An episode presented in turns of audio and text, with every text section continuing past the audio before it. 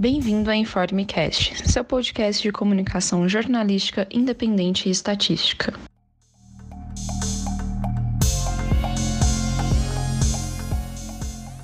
Nesse segundo episódio, iremos abordar o aumento de casos de violência contra mulheres e de feminicídio durante o período de distanciamento social em decorrência da Covid-19.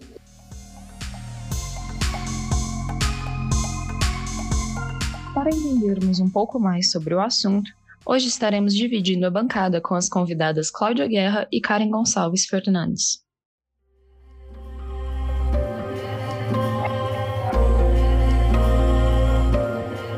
há cerca de um ano e sete meses, foi detectado o primeiro caso de Covid-19 no mundo. A partir dali, os líderes de todos os países foram estabelecendo medidas de precaução, como o distanciamento social. Apesar de tal preocupação ter ajudado muitos países a conter a parte da contaminação durante a pandemia, a mesma tem sido um dos fatores que provocaram o aumento da violência doméstica contra as mulheres e do feminicídio. De acordo com dados do Instituto Datafolha, que foram encomendados pelo Fórum Brasileiro de Segurança Pública, a FBSP, uma em cada quatro mulheres acima de 16 anos afirma ter sofrido algum tipo de violência durante a pandemia no Brasil. Os números de denúncias de violência doméstica aumentaram significativamente no período de distanciamento social. Em comparação com os dados da última pesquisa, há um aumento de 6,8% no número de agressões dentro de casa, passando de 42% para 48,8%. Além disso, diminuíram as agressões na rua, que passaram de 29% para 19%, crescendo assim a participação de companheiros, namorados e ex-parceiros nas agressões.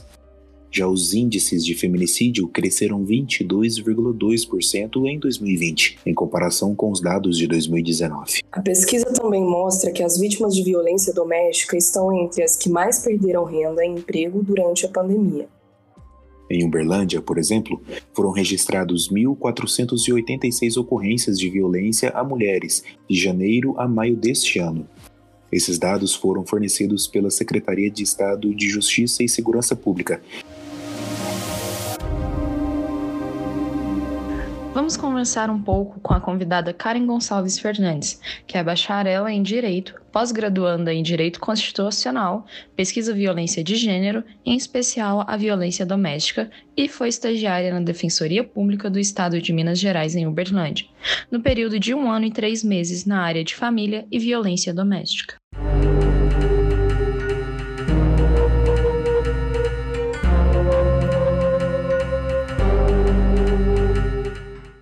Como uma pessoa passa a se tornar agressor?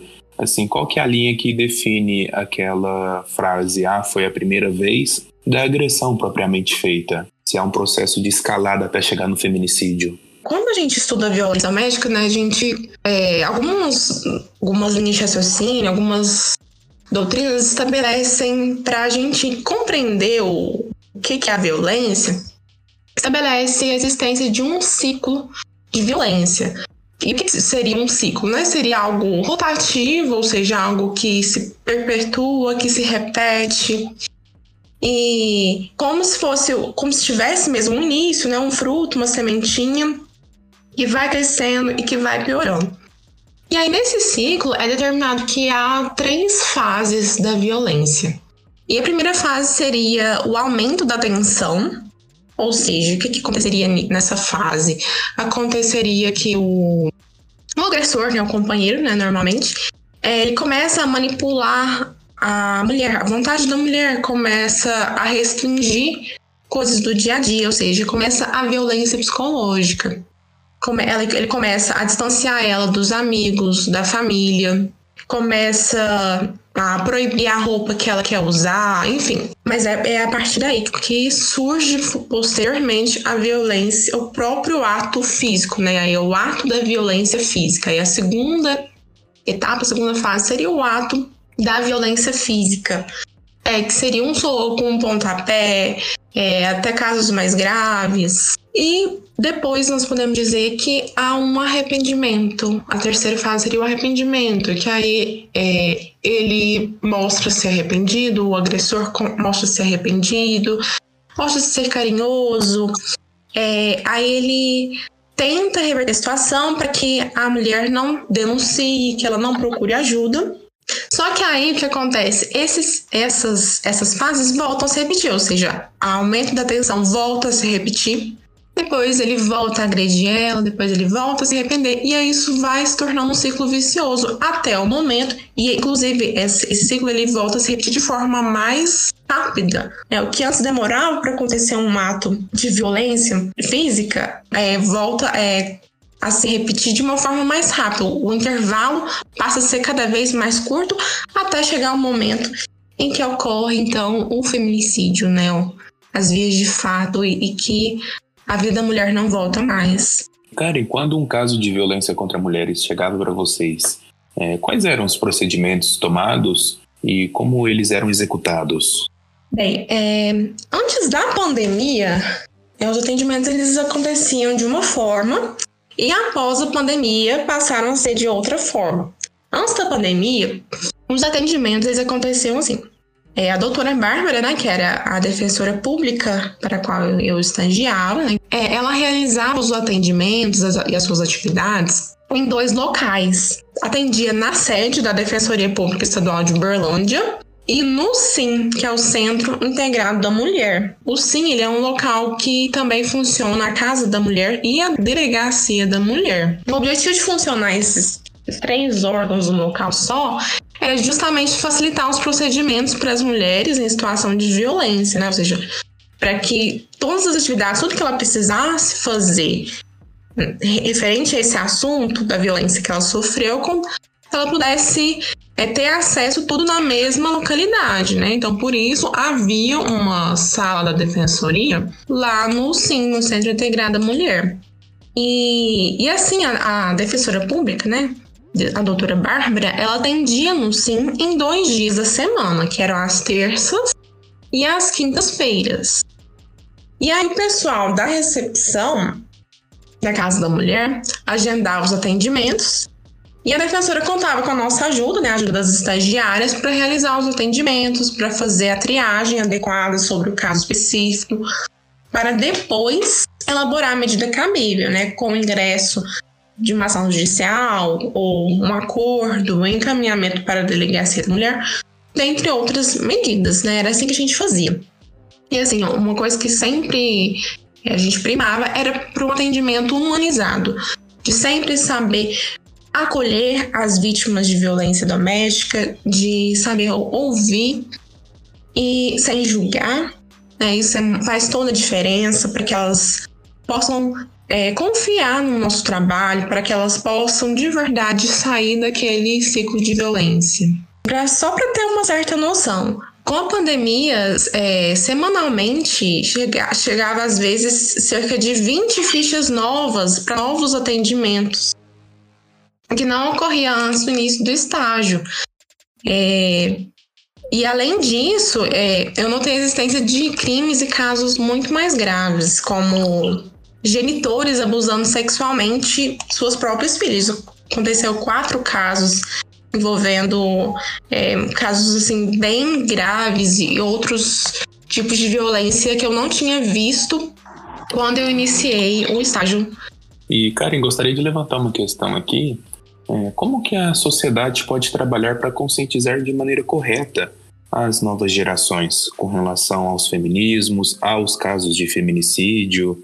Bem, eu acho que há várias formas de poder conscientizar a população, a sociedade. E eu acho que tem que ser um compromisso conjunto, tem que ser uma ação conjunta. É, tem que ser, tem, claro, tem que partir pelo governo, com certeza. É, o governo ele interfere, ele influencia muito a forma de pensamento da sociedade. Então, eu acredito que seja muito essencial ter esse comprometimento, esse compromisso com as políticas públicas voltadas para o governo na esfera federal, na esfera estadual, na esfera municipal. Isso é muito importante. Deveria ter é, ser trabalhado também nas escolas, desde desde o primário, digamos assim, porque muitas crianças é, é, vivem violência dentro de casa. Porque a violência doméstica ela não envolve apenas a mulher, ela envolve os filhos, ela envolve todo o contexto familiar. E aí, muitas das vezes, aquelas crianças que veem aquela violência acontecendo no lar, podem ser que elas re possam repetir essas formas que elas veem como, às vezes, correta, elas podem repetir quando elas estiverem adultas, jovens, né? Então, por isso que é importante ter essa conscientização também nas escolas, para que elas possam compreender aquilo como algo não saudável. É, também é essencial ter eventos né, participativos, é, como, por exemplo, congressos, simpósios, né, não só na academia, é, nas faculdades, mas também nos espaços públicos, né, promover é, ações mesmo governamentais e não governamentais, né? Por exemplo, é, ONGs privadas, né? Também podem instituir eventos voltados para essa conscientização. A publicação de artigos, né? Também de textos, né? É, inclusive né, de revistas também, com esse papel de, tá, de informar, de publicar é, informações, né, as estatísticas, é, os órgãos de denúncia, as redes de apoio. Então, tudo isso eu acredito que é importante, que fortalece essa conscientização. E claro, né? Cada um de nós, cada um de nós é, verificar no nosso dia a dia a existência de alguém que está sofrendo violência, a gente tentar buscar ajuda para essa pessoa. Esse é o caminho, né? A partir de, de ter essa ação conjunta de toda a sociedade, de todos os espaços é, públicos estarem falando sobre isso e também a partir da gente mesmo, né? a gente ter essa consciência de poder ajudar de alguma forma. E uma coisa que tem levantado debate, tanto no Poder Legislativo e no Judiciário, é sobre o agressor ter um contato com a vítima no, nos casos onde eles têm um filho, pois acaba que eles podem chegar a ter que disputar a guarda da criança. E esse processo facilita uma aproximação entre a vítima e o agressor. Levando isso em conta, Karen, é, você acredita que a Lei Maria da Penha, que inclusive está completando 15 anos, é, ainda tem falhas ou lacunas a serem consertadas? Bem, eu acredito assim que a Lei Maria da Penha ela é muito boa, assim, a gente observar em termos jurídicos. Em termos jurídicos, ela é muito boa. Ela ela produz os seus efeitos. Porém, o que a gente pode observar das falhas dela é a forma como a sociedade a compreende. Quando a gente está no direito, a gente precisa entender que tem dois tipos de eficácia: a eficácia jurídica e a eficácia social. E a eficácia jurídica é justamente essa capacidade da norma existir, dela ser válida e dela produzir efeitos. E os efeitos jurídicos delas estão contemplados, porém a eficácia social é comprometida, porque mesmo completando 15 anos, os casos de violência doméstica continuam aumentando cada vez mais. Ou seja, a gente pode entender que a sociedade ainda não compreendeu qual é o sentido da, da Lei Maria da Penha. E a Lei Maria da Penha ela tem um sentido muito educativo. Ela não é tanto punitiva, ela é mais educativa. Tanto é que a gente não vê tanta existência de crimes na Lei Maria da Penha ela, ela tem esse viés de conscientizar e de aderir as pessoas para que elas possam compreender, não, isso aqui é um tipo de violência, né? Inclusive, ela estabelece alguns tipos de violência, né? Como a violência psicológica, moral, patrimonial, sexual, física, e há outros tipos de violência também, como a violência institucional. E em relação ao que você disse sobre disputar a guarda, né? Que sempre é envolvido crianças, né? A maioria das vezes há crianças envolvidas na situação que a gente pode perceber é que há a existência das medidas protetivas. É, por exemplo, quando uma mulher ela pode ela está envolvida com uma violência doméstica física, ela pode sim, aliás, até inclusive violência psicológica, quando há ameaça, ela pode sim pedir uma medida protetiva. Ela sendo deferida, o agressor não pode se aproximar dela, tem um, um limite de distância que ele não pode se aproximar dela. E aí, quando acontece essa disputa judicial, né, essa questão de, de definir qual será a guarda da criança, tudo é levado em consideração. É, em relação ao comportamento do agressor com a criança, porque isso também é fundamental. É, como o agressor lida com a sua vida pessoal, né? Não? Então, tudo isso é levado em consideração. Mas normalmente, em uma audiência, quando é, isso acontece, quando há essa medida protetiva, sempre há um policial que vai acompanhar na audiência para tentar resguardar ao máximo a vida daquela mulher que foi vítima de violência daquele agressor. E assim, eu acredito que isso não tenha relação com a falha da, da lei, mas sim com a aplicabilidade. Porque, assim, muitas, assim, há muito essa questão de essa publicidade em relação da lei. Muitas pessoas, ah, mas tem que fazer uma lei. Mas a questão é, é muito maior do que a lei. Está é, tá relacionada mesmo com a compreensão dos institutos que a lei prevê. Então, nesse termo aí da, da disputa da guarda, que a gente pode é, de entender bem, é que tudo é analisado caso a caso, mas existem as medidas que devem ser adotadas para tentar preservar ao máximo a vida da mulher. O que a gente vê que na prática é que muitas vezes isso, isso não acontece.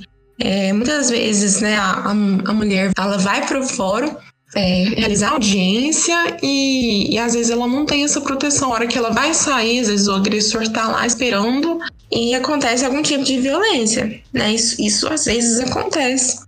É, e aí uma, uma das ações que muitas vezes a gente fazia na defensoria era de tentar pedir para algum policial poder acompanhar ela em casa poder acompanhar a mulher para sua residência, de tentar preservar ao máximo a vida dela para que o agressor não pudesse fazer nada contra ela.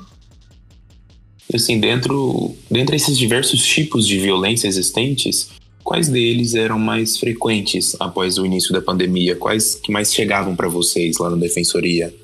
É, é, vários tipos né, de violência aconteciam. É, porque, como eu até expliquei sobre a questão do ciclo de violência, praticamente sempre vai passar pela violência psicológica, pelas ameaças. Então, assim, sempre existia violência psicológica.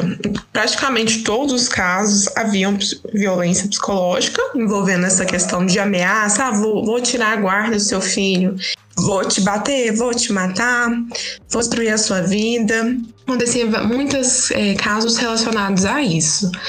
Acontecia também, né? Claro, violência física também.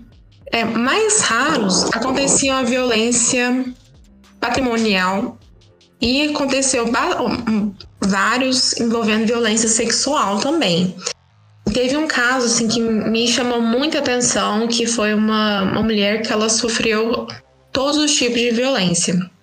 Inclusive ela, assim, o ex-marido dela, ele era usuário de drogas e aí ele implantou drogas na casa dela para criminalizar ela. Fez denúncia e tudo mais. Assim, a sorte é que ela não estava em casa quando aconteceu isso, quando a polícia chegou lá.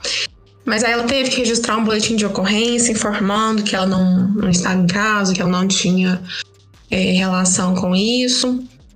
E ela sofreu violência física, sofreu violência psicológica, violência moral, que isso também enquadra em violência moral, já que ele fez essa conduta de acusar ela de um crime que ela não cometeu, envolvendo um relacionamento é, dos crimes contra a honra.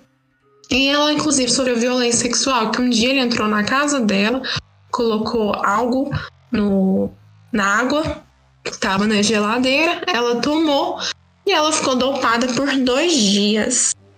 E ele pegou o cartão de crédito dela, tirou todo o dinheiro do cartão e, inclusive, levou ela para um, um motel, tirou foto com ela e colocou nas redes sociais dela.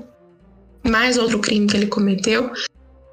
E, e ela ficou, nossa, muito desestabilizada.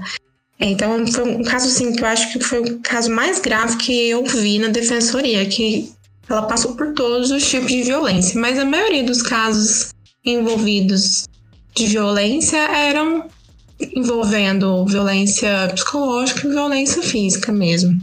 E mais raros sexual e mais raro ainda patrimonial. Porque a maioria das, das assistidas à defensoria eram de condição mais baixa, digamos assim. Até porque a defensoria a gente atende pessoas até é, três salários mínimos. Então, normalmente não tinha essa questão de violência patrimonial, até por conta da condição financeira, condição social das assistidas.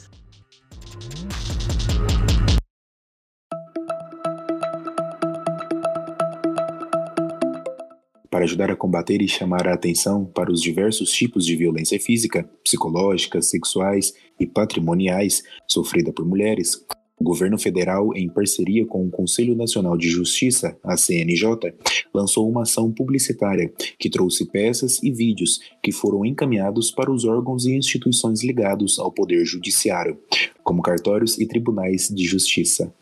Uma das principais mensagens que foi veiculadas nessa ação dizia: O amor não causa dor, não causa medo, não deixa trauma ou dívidas. Além dessa ação publicitária, o Conselho Nacional de Justiça, em parceria com a Associação dos Magistrados Brasileiros, lançou a ideia central dessa campanha: é que a mulher consiga pedir ajuda em farmácias, órgãos públicos e agências bancárias, desenhando um X vermelho na palma da mão. Campanha Sinal Vermelho. No último mês, essa campanha foi publicada no Diário Oficial da União, passando a ser uma lei nacional e prevendo reclusão de 1 a 4 anos para o agressor de acordo com a atualização do Código Penal.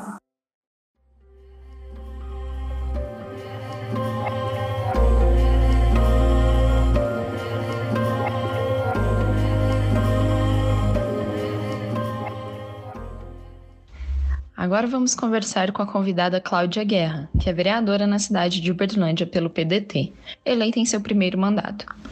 É também professora, mestre e doutora em História. Especializou-se em estudos relacionados ao combate à violência doméstica e de gênero. É ativista pelo direito das mulheres na cidade de Berlândia e ajudou a constituir a instituição SOS Mulher e Família, o Conselho Municipal dos Direitos das Mulheres e a Casa Abrigo, que acolhe mulheres em situação de violência. Atualmente, ocupa a Procuradoria da Mulher na Câmara Municipal de Berlândia, em sua primeira constituição. Entre os temas de seu mandato, denominando todas as vozes, tem o propósito de transformar a vida das mulheres para transformar todas as vidas. É, Cláudia, assim, como que era o processo das mulheres procurarem a ONG antes da pandemia e agora com a pandemia? Teve alguma mudança nesse processo? Bacana a sua pergunta. Desde que a ONG existe, desde 97, portanto, há 24 anos, que a gente atende autores de violência. A gente chama autores ao invés de agressores para não estigmatizar, porque o sujeito pode ser autor de violência hoje e a partir de um grupo reflexivo, a partir de uma sensibilização, ele deixar de ser. E essa é a ideia. Então, tem experiências riquíssimas na ONG com esses grupos reflexivos, ou de atendimento individual também, vai depender do desejo dessa pessoa, onde entra com uma mentalidade de que a instituição está ali para brigar com eles, e eles vão percebendo aos poucos que não, a instituição quer mostrar para eles que, ao agredir, ao ser um autor de violência, é, esses homens estão também denunciando fragilizada autoestima, medo da perda e insegurança, consciente ou inconscientemente.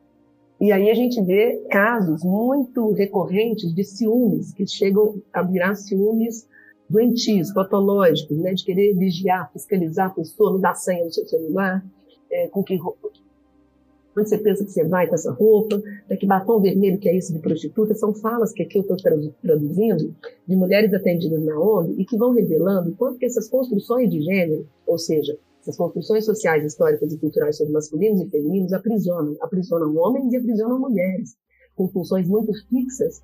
E aí ele diz assim, eu bati nela porque a janta não estava pronta às sete da noite, mas o problema não era a janta, o problema é essa representação social de que lugar de mulher é em casa e que tem que a junta estar tá pronta às sete horas, numa relação hierárquica de que ele é proprietário dela, do corpo dela e das práticas sociais que ela desempenha. No limite, achar mesmo que é dono, que é proprietário. Isso é muito perigoso, né? Porque é, e é interessante a gente pensar historicamente, eu como historiadora, né, não posso deixar de mencionar, até o nome, há pouco tempo atrás, a mulher usava o sobrenome do lado do marido. Né? Ela abria mão, inclusive, de seu sobrenome. Hoje isso não existe mais. Você pode manter seu nome, o marido mantém o nome dele, e aí você põe nos filhos né, uma parte do sobrenome de cada um. Na minha casa, inclusive, eu coloquei o meu sobrenome ao final por conta de sonoridade. Né? Ficava mais sonoro, porque geralmente se põe do homem. Então, até o nome, que é a identidade da pessoa, historicamente, é como se a mulher fosse uma extensão do homem. É tanto que ela tinha que pedir autorização dele para vender qualquer bem. Isso há muito pouco tempo na história. Na Constituição de 88, os direitos e deveres iguais, só que na prática, ainda hoje, não. Nós temos mulheres ganhando menos que os homens, 30%, 35%, exercendo as mesmas funções com mais escolaridade.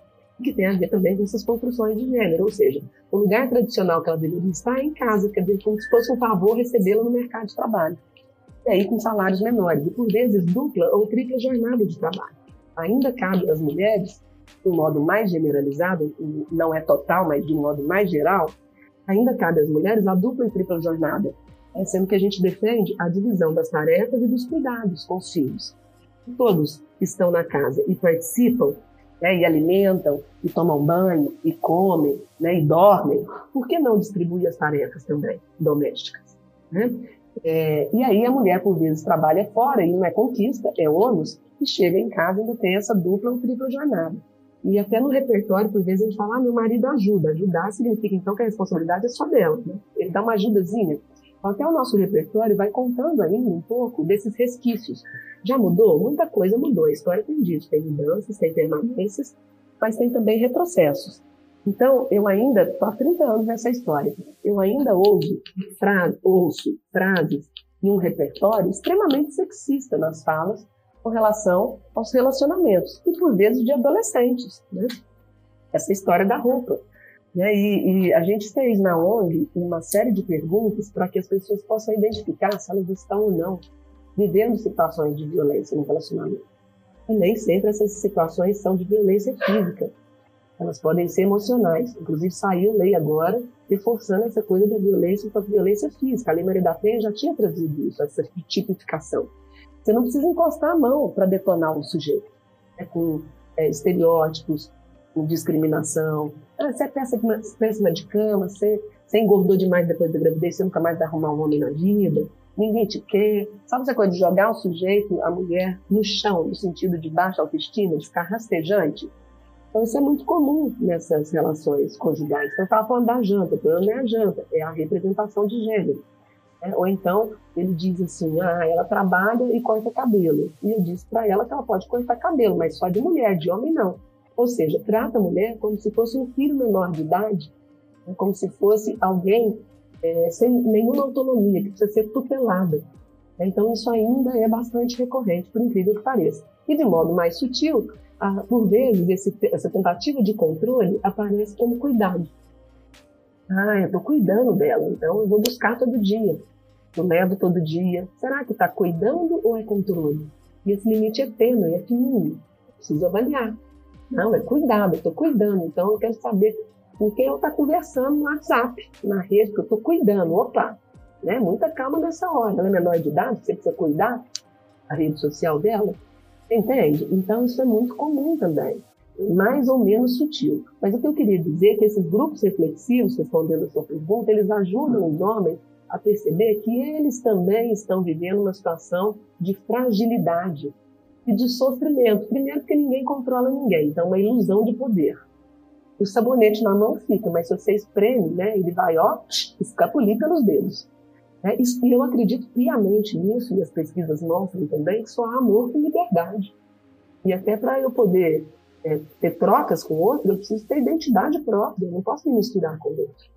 Né? Então, esses grupos, eles ajudam e eles funcionam também como espelho. Em grupos reflexivos, você tem vários homens, alguns que já conseguiram sacar umas paradas, mudar comportamento, outros que ainda não, e aí eles vão aprender com esses já avançaram um pouquinho. Então, o grupo ele funciona também como espelho, sabe?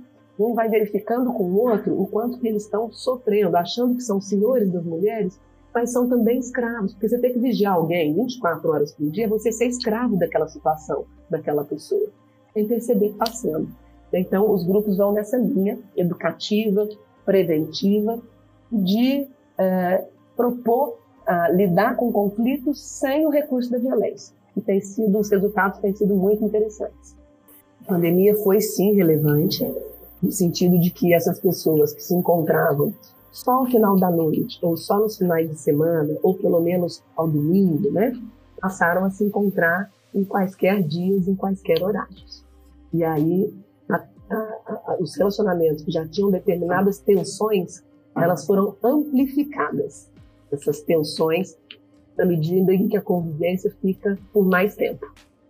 Então, sim, a pandemia contribuiu sim. Fora os impactos econômicos com desemprego, né? Porque algumas pessoas continuaram trabalhando, mas muitas não. e aí a permanência em casa. Então, nesse sentido, sim, impactou também com o aumento dessa, que a gente sabe que historicamente as mulheres são força produtiva, né, trabalham fora, mas também força reprodutiva. E com a pandemia, uma força reprodutiva com dupla, tripla e às vezes até quatro jornadas de trabalho. Quantas a gente sabe, eu fui inclusive uma, eu tenho todas essas jornadas, tem caso a gente divide tarefas. Mas ainda assim a sobrecarga foi grande. Você imagina, ministrando aula à distância, fazendo campanha, né? Porque eu comecei a campanha, estava em pandemia, fazendo campanha virtualmente campanha para vereadora. Com filhos em casa, estudando remotamente. E eu ministrando aula remotamente, a gente trabalha o dobro no remoto. E, e aí na casa, né, e sem ter alguém para contribuir, uma vez que com a pandemia, no momento do auge, né, as pessoas tiveram que ficar mais isoladas, então é, a, a, funcionária, que a gestora lá de casa, né, sem ir, olha, o bicho pegou com força, e lá dividindo tarefas, e ainda assim o bicho pegou com força. Imagina onde não há essa divisão de tarefas. E com certeza, quando não tem essa divisão e não tem essa concepção de igualdade entre os sexos, esses conflitos se aperfeiçoam, esses conflitos se amplificam. Cláudia, como que é esse processo que a ONG tem com relação à conscientização dos homens e como que conscientiza-se o agressor? Muito boa a sua pergunta, porque existem vários fatores para a construção, para a configuração de um relacionamento abusivo e vários fatores. É, vamos citar alguns deles, né?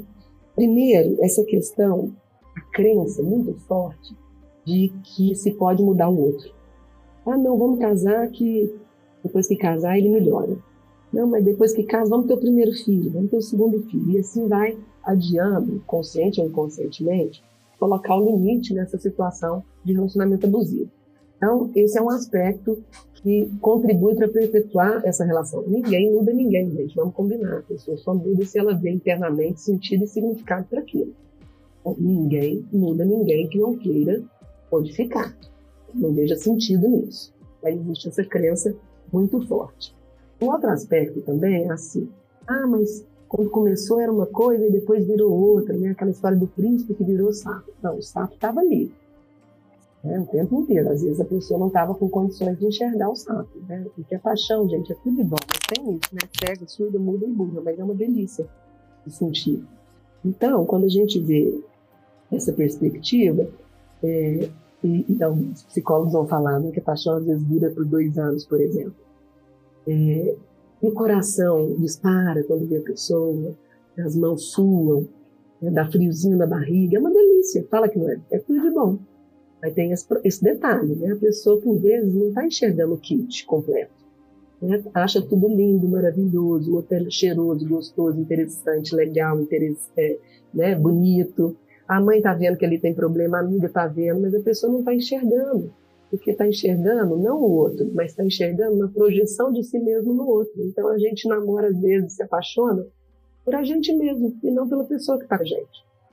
Né? Porque todas as pessoas têm altos e baixos, tem TPM, tem mau humor, né? solta flatos, né? enfim, são pessoas.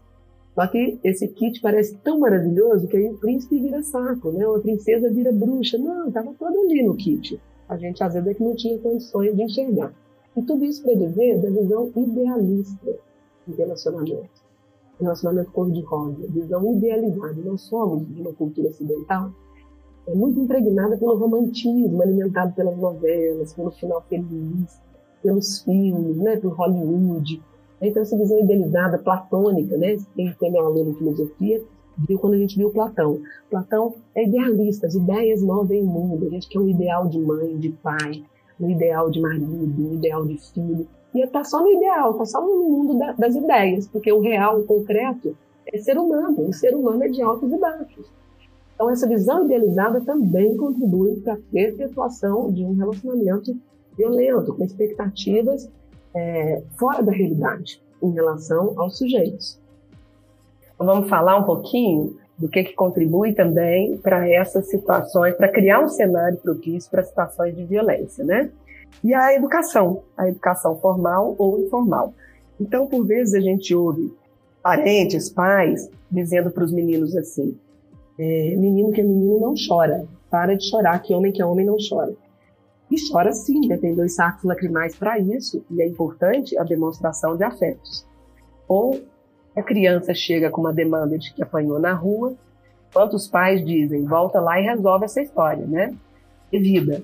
Ou seja, está ensinando ali a criança a lidar com o conflito por meio da violência. E é claro que vai aprendendo. A criança é esponja, vai aprendendo. É, ao passo que para a menina, numa situação de estresse, ela é ensinada, é claro que isso tem se modificado, então eu não posso generalizar, mas a menina numa situação de estresse, de conflito, é ensinada a chorar. É, e os homens a segurar esse choro, né? O mito do super-homem, né, do homem de aço, não pode demonstrar afeto, não pode discutir a relação. É claro que também a gente pensar que as relações amorosas são construídas historicamente. Então, há um tempo atrás, o relacionamento afetivo era um negócio do pai de um lado com o pai do outro lado, e que faz aí o acordo né, entre os pais com relação aos filhos que se conhecem no dia do casamento. É, demonstrar afeto e amorosidade era, inclusive, motivo de fragilidade, principalmente para os homens.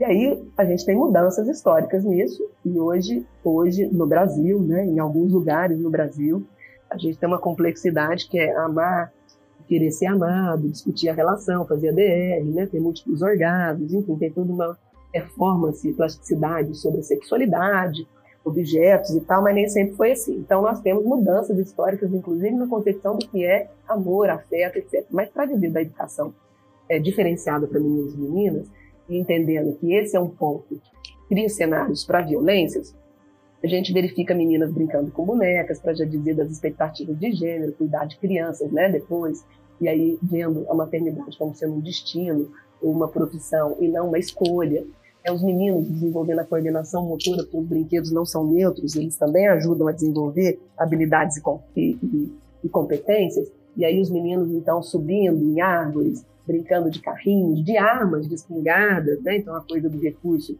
da arma. É, e, portanto, desenvolvendo coordenação motora, aprendendo a falar em público. Claro que isso também vem se modificando, cada vez mais a gente tem é, famílias trazendo uma educação mais integral, eu, particularmente, com os meus filhos e meu esposo, fizemos isso, né? Então, meus meninos brincaram de pianinho para desenvolver a sensibilidade. Eu tenho dois meninos, um está com 17 e outro com 15. Brincaram também de boneca para desenvolver o cuidado, né? Uma vez que potencialmente podem escolher ser pais. É, meninas, sobrinhas é, minhas, quantas vezes brincaram de carrinho sem problema nenhum, né? As mulheres dirigem, inclusive as, as seguradoras sabem que mulher no volante não é perigo constante. Por isso, tem o seguro mulher né? porque as mulheres têm mais prudência no trânsito, menos acidentes graves com mortes. É, e, portanto, essa, essa construção, se ela é uma construção mais para a igualdade, a gente vê menos cenário para violência. Se é uma construção mais para desigualdade, traduzindo diferenças em desigualdades, a gente vê um cenário mais propício para situações de violência. Então, uma educação que ensina que a mulher é objeto, coisa, extensão, ela favorece essa visão na fase adulta do homem em relação à mulher. Se é uma educação integral entre iguais, a gente tem uma outra concepção. O conflito vai ser é, trabalhado com diálogo, com respeito. Né? Então, tem conflito sim, toda relação tem, mas não tem que ter violência. Então, eu queria dizer que um dos fatores fundamentais é a educação, tanto para construir a violência quanto para desconstruir essa violência. E é claro que se começa de cedo é mais tranquilo no sentido de mudanças, né? Nasce torto não precisa morrer torto, ninguém nasce sexista, nem racista, nem LGBTfóbico aprende a ser. Então é possível desaprender, mas quanto mais tempo a pessoa investe valores, princípios naquela tranqueira, mais difícil, né, de desconstruir essa tranqueira, né? Por isso, partir dos pequenos é muito importante. Os meninos foram educados, portanto, brincando de brincadeiras e brinquedos que desenvolvem a funcionalidade, mas também o emocional, o afeto, a coordenação motora, mas também o intelecto, enfim. Tudo isso é, é educação integral, né? Então, é, e não tem relação nenhuma entre os brinquedos e as brincadeiras e a orientação sexual. De mais a mais, toda orientação sexual é legítima e cada um faz entre quatro, quatro paredes, não deveria nos interessar, mas sim o caráter né, das pessoas. E uma coisa também, Claudia, em cima disso mesmo que você acabou de falar pra gente e o que você tinha citado anteriormente, que a violência marca gerações. Eu gostaria de levantar uma questão aqui, como que a sociedade, além desses processos que você falou aqui para gente, como a sociedade pode trabalhar para conscientizar essas novas gerações? Digo com relação ao trabalho da família para com as novas gerações e a sociedade como um todo ajudando aquela família. Educação de novo, educação, educação, educação. Não tem outro jeito. é educativo, é pelo aprendizado. É trazendo nas grades curriculares da educação formal essas discussões, é pontuando numa sala de aula quando a gente vê uma fala sexista, é pontuando em casa quando a gente vê é, uma má distribuição de tarefas, quer dizer, por quê? E a tarefa doméstica é feita por meninas? Ela não é feita com as mãos? Os meninos têm mãos também, elas não são feitas as tarefas com as genitais? É lavar, passar, cozinhar, levar, buscar, são feitas com as mãos. Todos podem fazer, é trabalho de todo mundo. Então, agora, para isso, para as famílias fazerem isso, elas precisam também compreender que não é natural, é preciso desnaturalizar as funções masculinas e femininas. Não é natural, é invenção. Não está num gen que você tem que lavar a louça, não está num gen que você tem que cuidar de filho. Não, isso é construção. Então, um livro da Elizabeth Badam, que era uma historiadora que eu gosto muito, que ela fala do mito do amor materno. O amor materno é também uma construção. É uma construção tão forte que parece natural, parece que tem um gene, mas não tem não. Por isso os nove meses para a ficha cair. Por isso já lá brincando de bonequinha, né? Então, se o menino também brincar de bonequinha, ele vai desenvolvendo esse afeto, aprender a cuidar, trocar uma fraldinha, né? Então, é só aprender, não tem problema nenhum. E aprender não ocupa espaço, é muito bacana. Pelo contrário, a divisão de tarefas contribui para relacionamentos muito mais saudáveis, para ter mais tempo para o lazer, todo mundo tem mais tempo para o lazer, é, menos estresse, né? Então, a educação formal e informal. Não vejo outra possibilidade. É claro que as leis auxiliam, mas elas são insuficientes se nós não passarmos para o preventivo. É no preventivo. O como a gente educa meninos e meninas desde muito cedo. Como é que isso vai sendo alimentado durante a vida. Alimentado ou desconstruído. E Cláudia, tem como a sociedade ajudar a ONG de alguma forma, seja com doações? Em... Tem sim. Entrando no site da SOS Mulher e Família, www.sosmulherfamiliauberlândia.org.br, vocês vão ver um item voluntariado, as pessoas podem ser voluntárias, não precisa ser só assistente social, psicólogo, advogado, mas também ajudar na venda de camisetas beneficentes. Nós temos uma campanha que chama Lugar de Mulher é onde ela quiser, com frases educativas do tipo lute como uma garota, é, um dia vivia a ilusão de que ser homem bastaria, e assim por diante, camisas que a gente acaba sendo aí um outdoor, né, uma camisa outdoor, é, divulgando frases para a igualdade, frases educativas e preventivas. Você também pode contribuir financeiramente com a ONG, no site tem a conta com todos os dados, né, nesse site que eu mencionei, é, e, e, e, ajudar na venda dessas camisetas, em eventos, na área de comunicação da ONG, na área é, de, de, produção de material, de cards para as redes sociais, atendendo ao telefone, ajudando na parte administrativa, tudo isso é possível sim. E se você é uma empresa e quer ter responsabilidade social, concorrer ao Prêmio Excelência Cidadã do CDL com a Câmara Municipal, que acontece a cada dois anos, também faça a sua parte. Você pode ter isenção, inclusive, de impostos. Né? Então, pode ser pessoa física, pode ser pessoa jurídica, e a gente aprende muito mais do que o que a gente doa. Eu posso dizer isso porque eu estou há 24 anos nesse ativismo voluntário e eu aprendi a me constituir como Cláudia, é, exatamente também a partir desse trabalho tão importante. Ele, ele, me ajudou muito mais do que eu ajudei, com certeza, essas mulheres e essas pessoas que vivem situações de violência.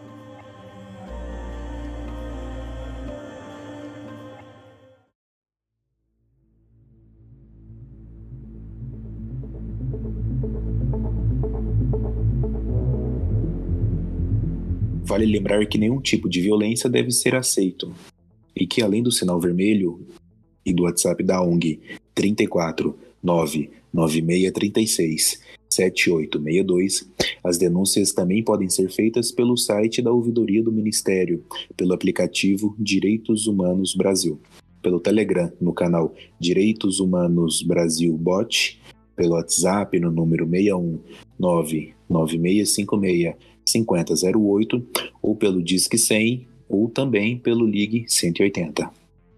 Em caso de emergência por violência física, é recomendado que a vítima disque 190 e tenha sempre em mãos o contato de uma pessoa confiável que possa recorrer nesses casos.